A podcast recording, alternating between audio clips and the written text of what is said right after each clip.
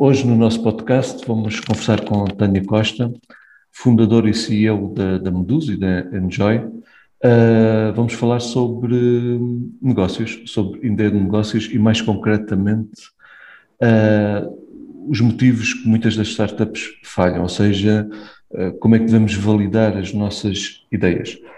Olá Tânia, tudo bem? Olá, bom dia. Uh, gostava de começar por uh, perguntar quem és, ou seja, quem é Tânia Costa? Uma empreendedora?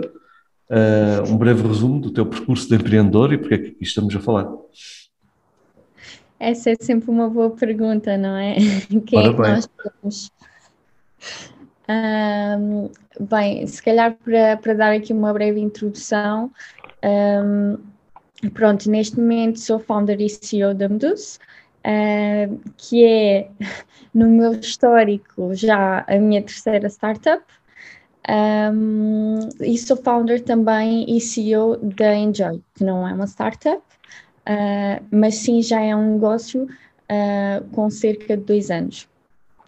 E para vos dar um bocadinho mais, mais de contexto, um, tive em três startups, duas delas uh, falharam, uma por motivos, pelo primeiro motivo pelo qual as startups falham, estávamos a criar algo que ninguém queria, uh, e a segunda por causa de motivos da equipa. e tudo isto é muito interessante porque eu acho que é toda esta experiência que, que cria um empreendedor ou que, ou que no momento de fazer empreendedorismo vai fazer com que uh, nós tenhamos uma base de aprendizagem para aplicar no, novas metodologias, para, para crescermos e para fazer crescer o nosso negócio. E se calhar partindo ao primeiro tema que é uh, criar algo que ninguém, que ninguém quer, uh, que é um dos motivos pelos quais as startups costumam falhar, é mesmo nós devíamos uh, validar o nosso negócio. Existe muito o conceito em Portugal e, e, um conceito cultural de que, ok, nós queremos criar uh, o nosso negócio e temos que colocar lá tudo, uh, todo, tipo, todo tipo de recursos, e na realidade uh, existe um passo muito importante que é mitigar o risco. Mitigar o risco para nós empreendedores, mitigar o risco para potenciais investidores, mitigar o risco um, para potenciais stakeholders ou parceiros ou até mesmo para as pessoas que nos rodeiam. E esse passo é muito importante e o passo que normalmente é utilizado para mitigar esse risco é a validação.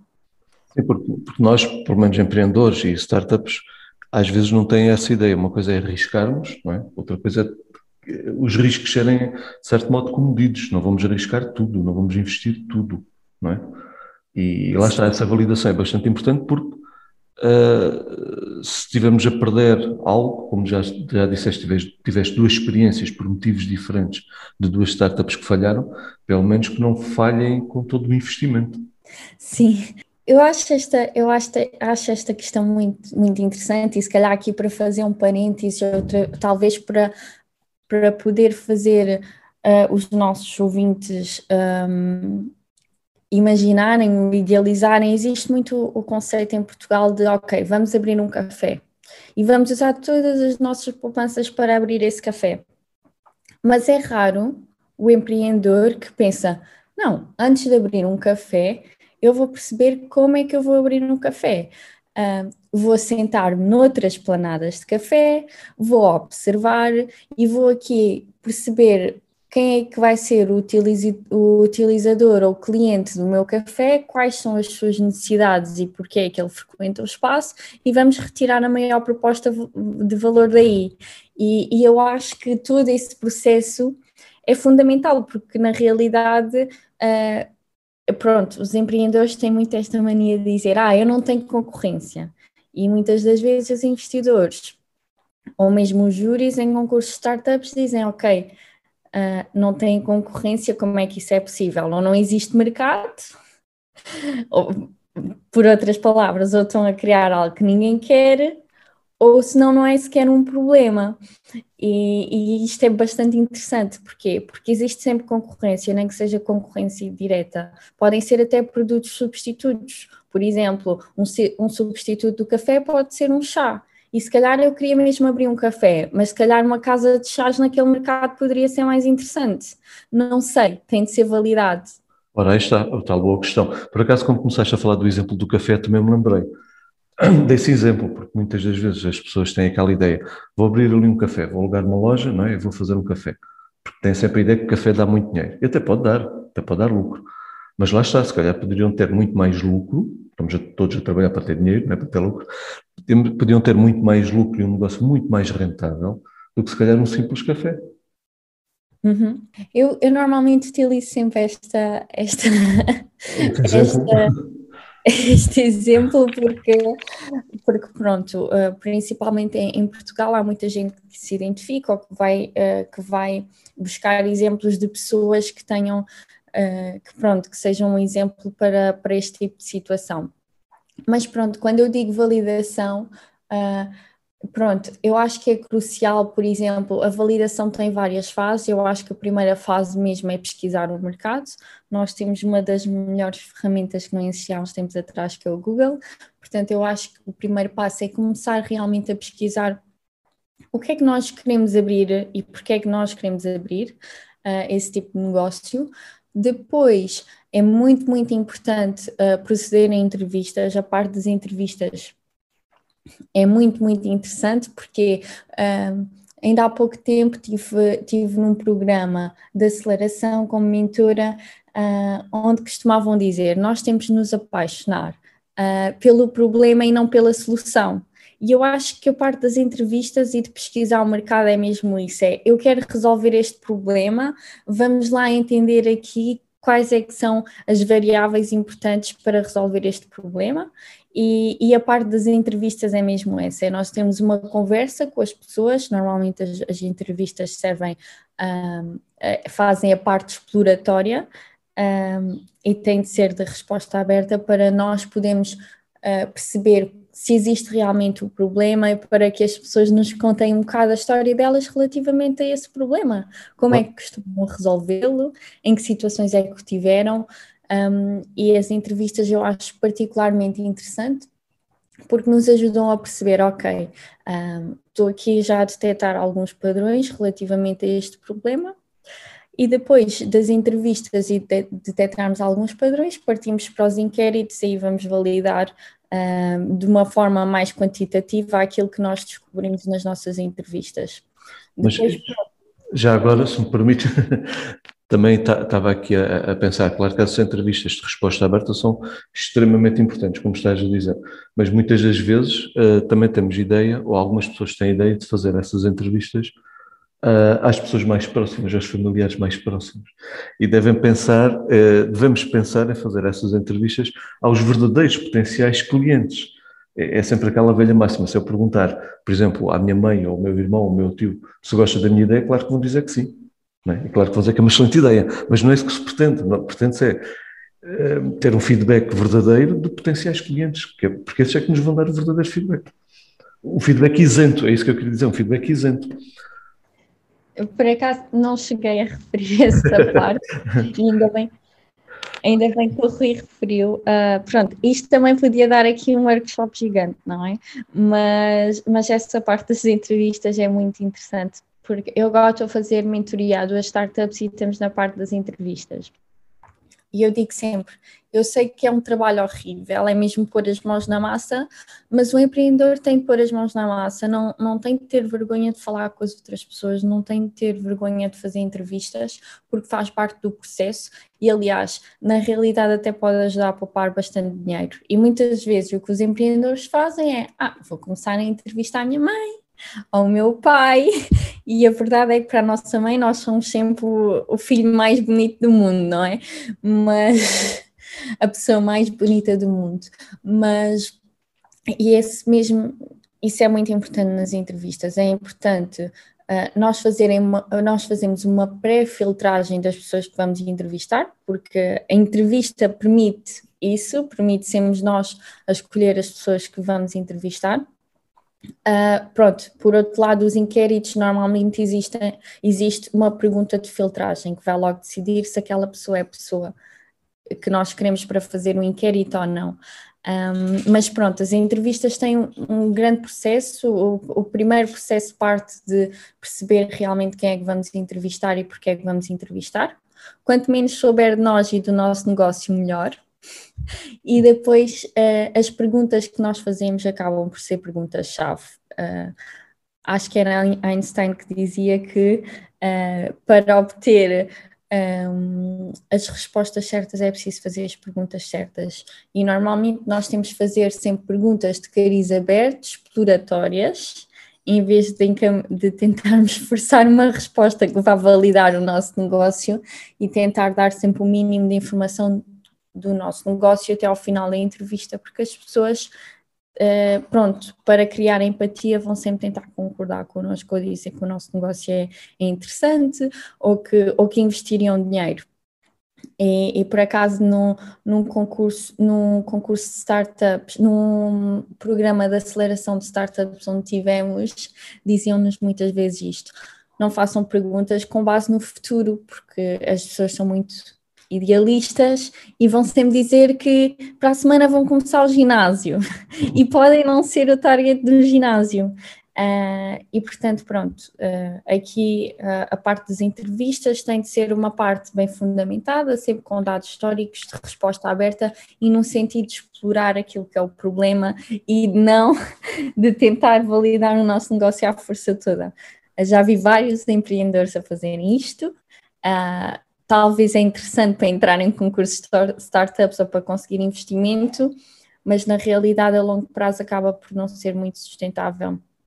Porque, porque pronto, a questão da formação, a, a, nós achamos que nós sabemos tudo sobre o, o negócio que queremos criar, mas isso não é verdade. Existem uma coisa que são chamadas hipóteses, uh, que são as crenças que nós temos relativamente ao nosso negócio, e essas uh, hipóteses têm de ser validadas.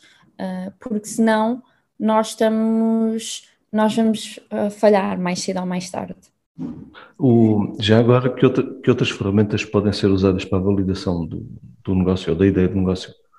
Sim, depois das, entre, uh, depois das entrevistas, pronto, normalmente procede-se aos inquéritos, porque os inquéritos vão validar quantitativamente as entrevistas, e depois, normalmente, as pessoas criam um MVP, Uh, e esse MVP acaba por ser uh, onde nós podemos analisar qual é que vai ser a interação pela nossa, com a nossa plataforma, se existe interesse ou não. Uh, esse MVP pode ser, por exemplo, pode ser um website, pode ser um grupo de WhatsApp, pode ser um grupo de Facebook.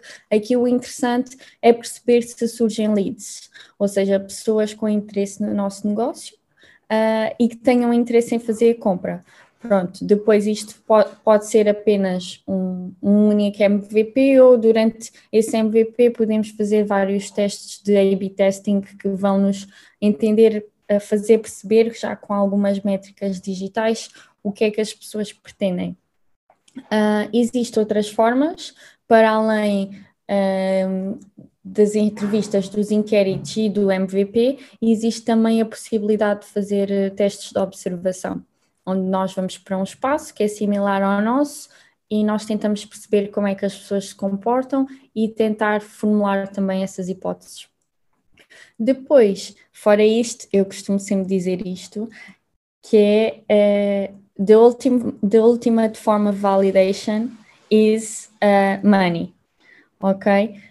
Existem mil e uma formas de validar uh, o nosso negócio, mas na realidade, no fim do dia, aquilo que valida a sério o nosso negócio é uh, conseguimos fazer dinheiro com ele. As pessoas estão interessadas em comprar e muitas vezes, uh, até nas entrevistas, existe uma pergunta que as pessoas costumam fazer que é: Ah, eu compraria este produto e as pessoas respondem sim e dizem, ah, eu daria X valor por este produto. Mas isto é uma pergunta que nunca deve ser feita. Porquê? Porque se vocês chegarem ao fim das entrevistas e disserem, ah, então uh, têm a oportunidade de comprar o nosso serviço, por exemplo, por 2 euros ou 3 euros, é na realidade, nesse momento de desembolsar, que nós vemos se as pessoas têm interesse ou não em comprar por aquele valor.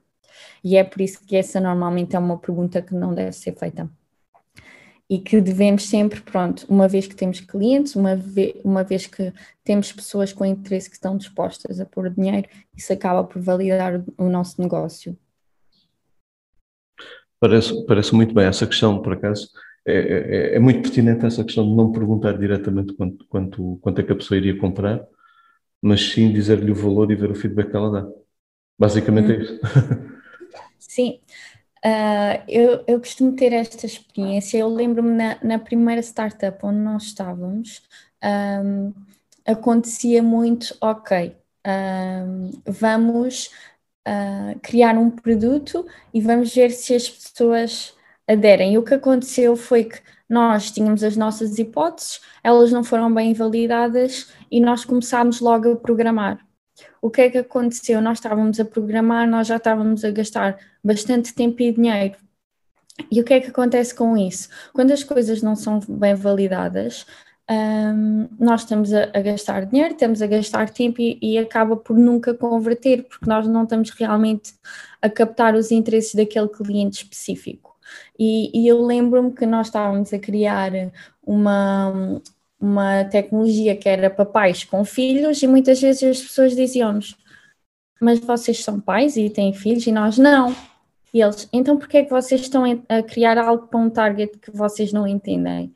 E eu lembro que na, lembro muito na altura que antes de nós termos conseguido programar, imaginemos que o produto é uma app, podem dizer, ok, eu quero criar uma app, mas não há nada que se vá assimilar a uma app para fazer, para fazer, hum, pronto, para fazer a validação. Mas existe sempre, pode ser em papel, pode ser um grupo do WhatsApp, whatever. A questão é gastar o mínimo dinheiro no início para tentar validar que conseguimos ter clientes e depois com base nesses clientes criar uma tecnologia que seja, que seja ótima para a utilização dos clientes. E eu lembro-me que na altura, pronto, era, era um jogo interativo para pais e crianças que, que viajam uh, e o objetivo era que as crianças aprendessem ao longo da viagem e nós começámos logo a programar uma app.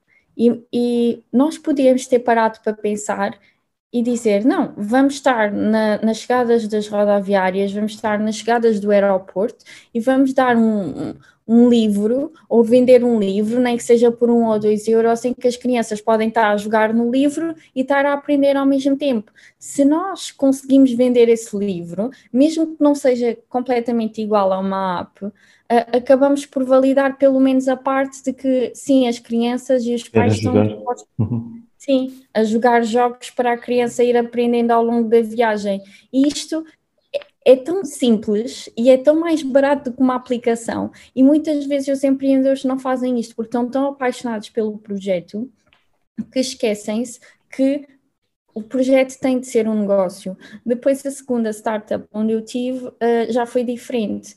Uh, em vez de termos começado pelo, pelo problema, apareceu um negócio. Depois nós tentámos perceber, ok, mas porquê é que nós temos clientes? E, e o que acontecia foi que pronto, era uma plataforma que o objetivo era ser o Uber do babysitting. Uh, e o problema que resolvíamos era a questão dos pais raramente terem tempo para eles e precisarem de uma babysitter de confiança.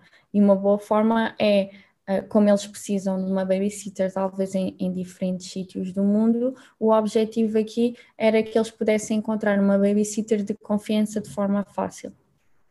E, e o interessante foi que estas hipóteses uh, não foram, nós não fomos logo criar um website, nós criámos um grupo do WhatsApp onde tínhamos várias babysitters, onde os, os pais das crianças já confiavam em nós e a plataforma foi crescendo. Uh, e o grupo do WhatsApp foi crescendo até ao ponto que chegou, até que chega a um ponto em que nós pensamos, ok, o grupo do WhatsApp já não funciona, nós poupámos muito dinheiro com isto, já temos algum fundo de maneio nosso, criado por nós, uh, vamos tentar uh, criar um, um, website ou vamos tentar estar na altura de investir e dar o próximo salto. E foi isso que, que, que aconteceu agora também com a Meduse eu lembro que na altura já nem queria mais startups porque estava cansada, tinha acabado de passar por uma experiência onde duas startups tinham falhado. Um, e eu lembro que isto tudo começou porque os meus pais, o sonho do meu pai era viajar para o Dubai, então nós pensámos, ok, vamos organizar tudo e oferecer. E o que aconteceu foi que eles fizeram a viagem, começaram a partilhar online, começaram a falar com amigos e entretanto já estávamos a vender várias viagens.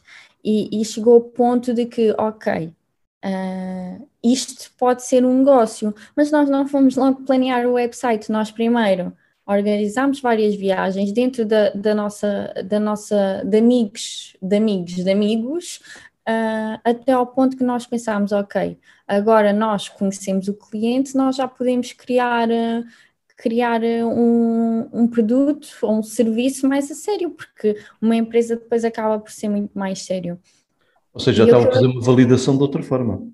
Sim, é isso, acaba por ser uma, uma validação monetária. Eu lembro que no início, um, em vários programas de startups e até mesmo junto de investidores, eles diziam: Ah, ok, mas isso não é uma startup, isso é um negócio. E eu pensei: há algo aqui que não está a, a bater certo, porque é, é, muito importante o um negócio ter pessoas que queiram comprar o produto o mais cedo possível. Porquê? porque isto faz com que mitigue o risco para nós, mitigue o risco para, para os investidores. E, e, para ser sincera, eu acho que a unfair advantage da Meduse é que nós conhecemos vários empreendedores que estão a tentar personalizar viagens com tecnologia como nós, mas a verdade é que quando eu entro no website, eu penso, eles nunca trabalharam com clientes, porque daquilo que, da experiência e das conclusões que nós retiramos com os nossos clientes, isto aqui não vai funcionar. E... Lá, lá, está, já tinham validação feita na prática e com o tal retorno financeiro que é isso que se pretende, mas nunca podemos esquecer que o empreendedor, claro, está a trabalhar para ganhar dinheiro, mesmo. É? Sim, é isso. Qualquer que seja um negócio, eu acho que o, o, truque sempre é tentar entender muito bem quem são os clientes, tentar entender muito bem como é que a concorrência funciona, que valores é que eles cobram, quais é que são aqui as variáveis cruciais para o sucesso do negócio e, e, tentar fazer de forma rápida, começar a gerar dinheiro e poder depois, quando, quando for preciso investir numa plataforma, nós sabemos que vamos que vamos investir uh, na tecnologia certa, porque, porque na realidade isto acaba muito por ser. As coisas nunca ficam como nós queremos, a tecnologia demora muito tempo a construir, e se não é para ficar como nós queremos, ao menos que desde o início nós já saibamos, ok, estas funcionalidades nós vamos ter. O pagamento aqui é crucial, a confiança é crucial, sejam as variáveis que forem definidas uh, durante a validação, é muito importante que elas sejam bem validadas, porque uh, acho que foi um investidor que, que me disse isto, foi que, ok, muitas vezes os empreendedores querem que os investidores investam dinheiro sem lhes mitigar o risco, Uh, mas se calhar se nós perguntarmos aos empreendedores se eles confiavam suficientemente no negócio deles para pôr dinheiro, eles não meteriam. Aí está, está, ora está. Isso é, isso é, é, uma, é uma, excelente, uma excelente afirmação. E uma excelente questão, uma excelente questão para os empreendedores. Será que investiriam no próprio negócio?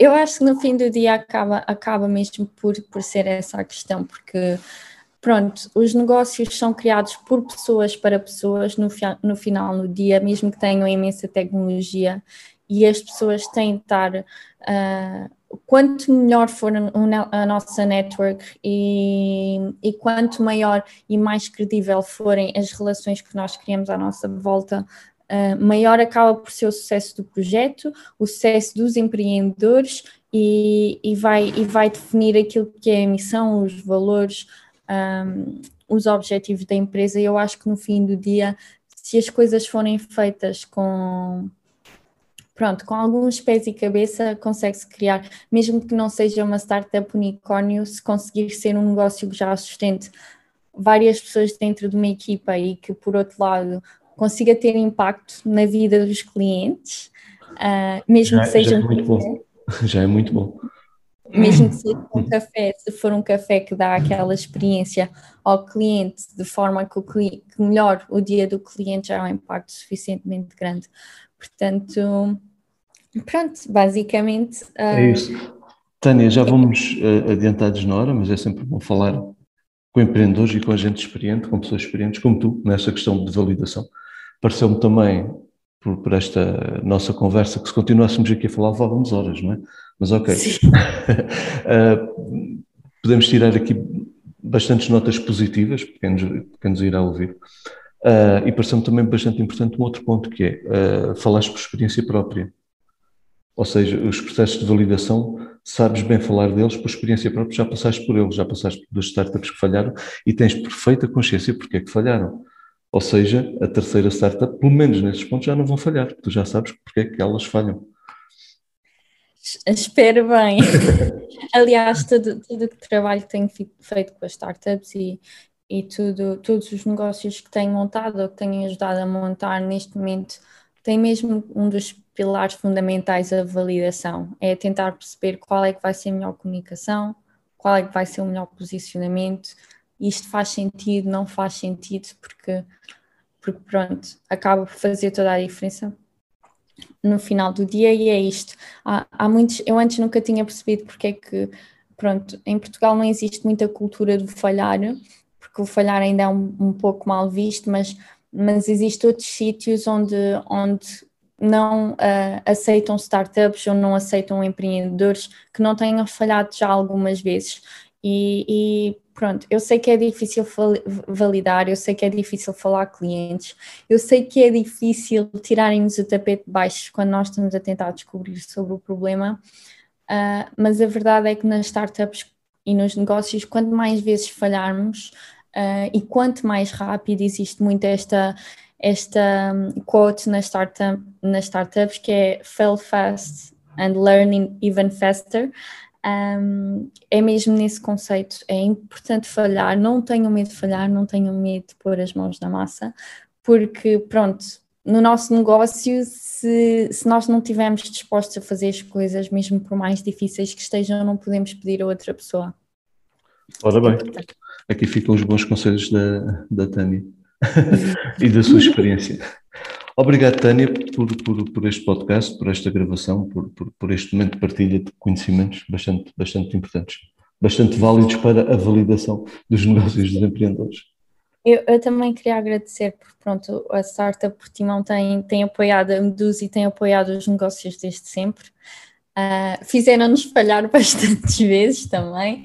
tivemos mentores super uh, proativos e super críticos e, e ajudou-nos muito a entender como é que o mercado se comportava, quais é que eram os passos que nós devíamos uh, tomar e, e, e, mais até do que, do que o impacto que tem tido a nível da Medus, aquele, o impacto que tem tido a nível da equipa, do crescimento da equipa tem sido fantástico, portanto, uh, mesmo que pronto, mesmo que um dia a Medusa não vá para a frente, o que eu duvido que isso aconteça, porque temos trabalhado para isto resultar, uh, mesmo que um dia a não vá para a frente, eu acredito que a equipa vai conseguir criar negócios uh, muito mais interessantes, muito mais competentes, muito mais uh, com mais capacidade de competir com outros negócios por causa deste background que tem, tem sido dado à equipa e que no fim do dia, pronto, uma, uma startup acaba por ser interessante um, com base nas pessoas que estão dentro da startup e, e, e, daquilo que são capazes de fazer. Portanto, muito obrigada.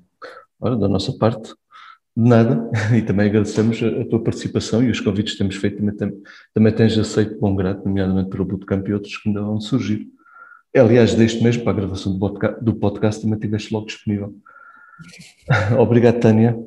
Muitas felicidades. Okay muitas felicidades pela, pela, pelo teu percurso empreendedor e não só, também como mentora e participante em outras, outras atividades. Obrigada, muito sucesso a toda a gente.